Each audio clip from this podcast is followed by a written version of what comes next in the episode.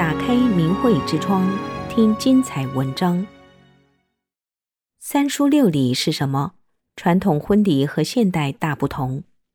喜气洋溢的黄历新年又将来临，这是一年中最重要的节日，所以在过年期间结婚也是喜上加喜。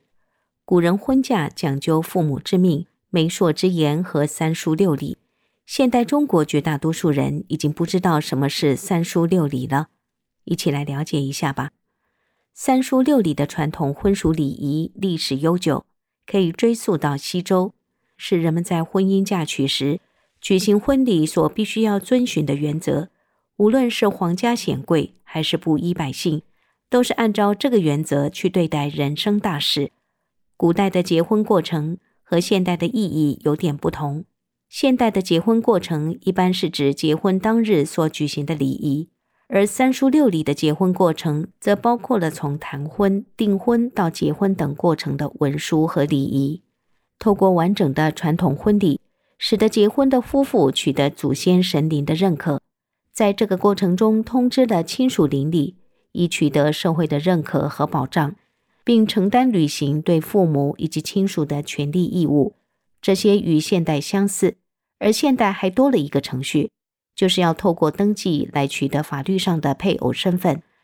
传统婚礼在古代某些时候，男女如果没有完成三书六礼的过程，婚姻便不被承认为明媒正娶。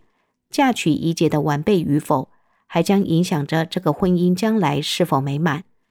在中国的传统文化中，一对青年男女走入婚礼殿堂的前提条件是怎样呢？《礼记·婚义》中记载：“婚礼者，将合二姓之好，上以事宗庙，而下以继后世也。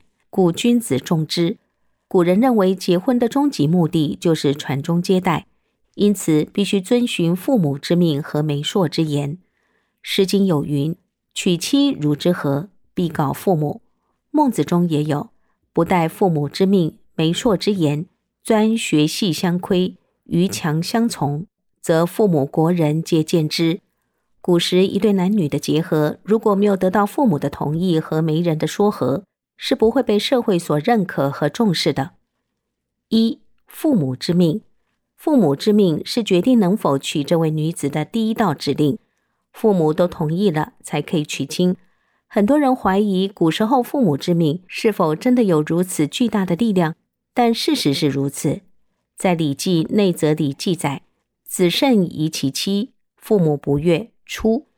二、媒妁之言，在古语中，媒妁为谋卓，谋也，谋合二姓者也；卓也，斟酌二姓者也，就是考察男女双方是否可以婚配的中间人。《史记》中有段文字：“女不取媒而自嫁，非吾种也，吾无事。”这句话是战国时期的吕太史角所说的。他的女儿没有经过媒妁之言，就私自嫁给了当时正在逃亡的齐国太子法章。尽管后来法章回到齐国，成为了齐襄王，吕太史的女儿也顺理成章地成为王后，但是吕太史始终不认可女儿没有媒妁之言的婚姻，宁愿和他女儿脱离父女关系，也不因为女儿是皇后而托大借光。这样看来，媒妁之言得以存在的真正作用，是联系两个氏族的利益，使得双方利益的联系公开化和合理化。缺少了媒妁之言的姻亲，也就少了一份合情合理，必会受到质疑和反对。当然，媒妁之言还有一个作用，就是磨合和缓冲。即使双方不能达成婚姻共识，也不至于成为仇敌。从西周开始，媒妁就已经是合法的官方机构。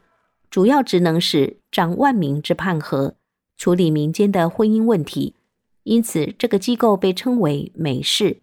到了南宋，媒妁不仅为民间草根提供婚姻服务，还掌握着皇室的婚姻大事。专门为皇室服务的媒人叫做官媒。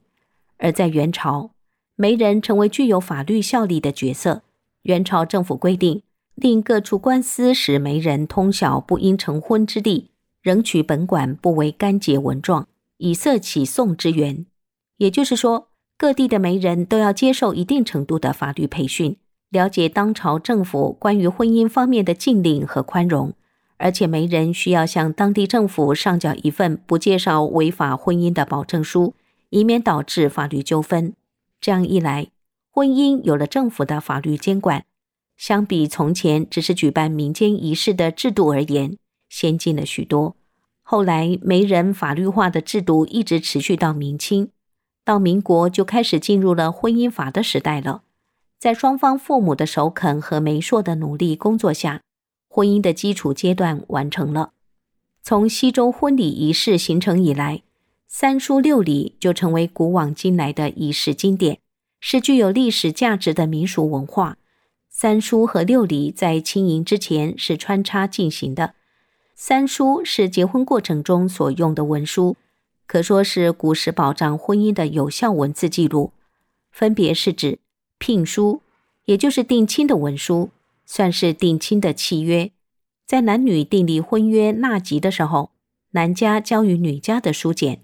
礼书，就是在过大礼时所用的文书，上面列明了礼物的数量和名称。迎书，就是迎娶新娘的文书，在迎接新娘过门的时候，男方送给女方的文书。六礼是结婚过程的六个礼法，分别指。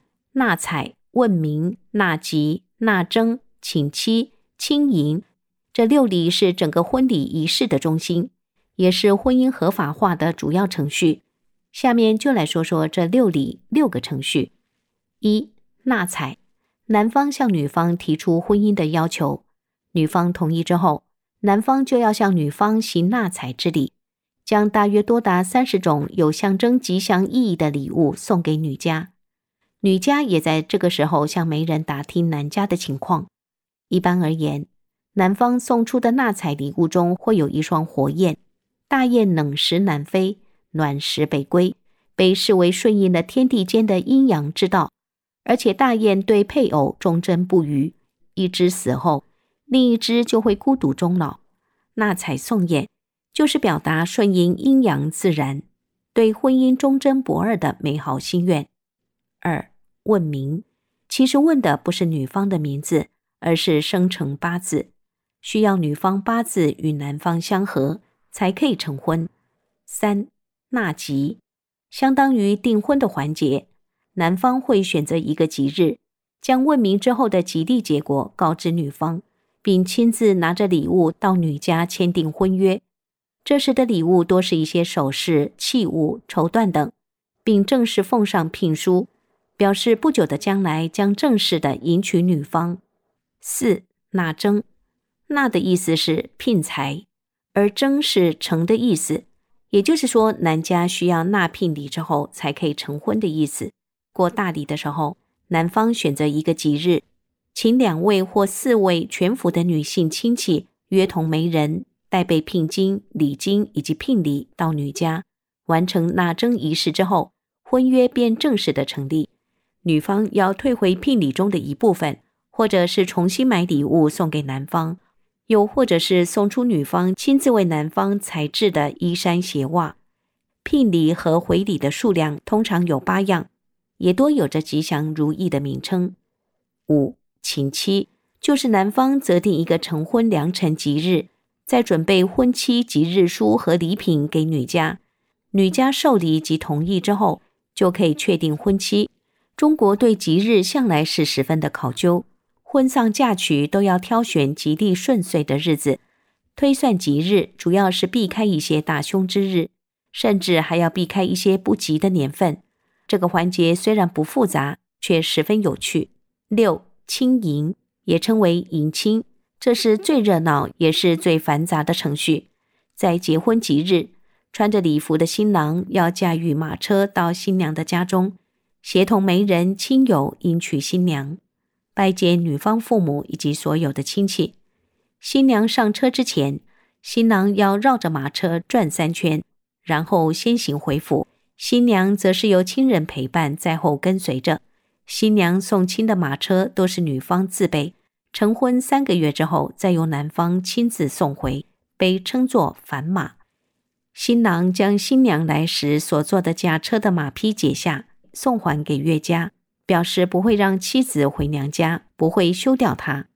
古代婚礼中的交拜礼都是在堂室举行，故称拜堂，又称拜天地。拜天地，拜祖先，拜父母，然后夫妻对拜。拜天地代表对天地神明的敬奉，拜高堂是对孝道的体现。夫妻对拜代表夫妻相敬如宾。拜堂之后，也就正式的结为了夫妻。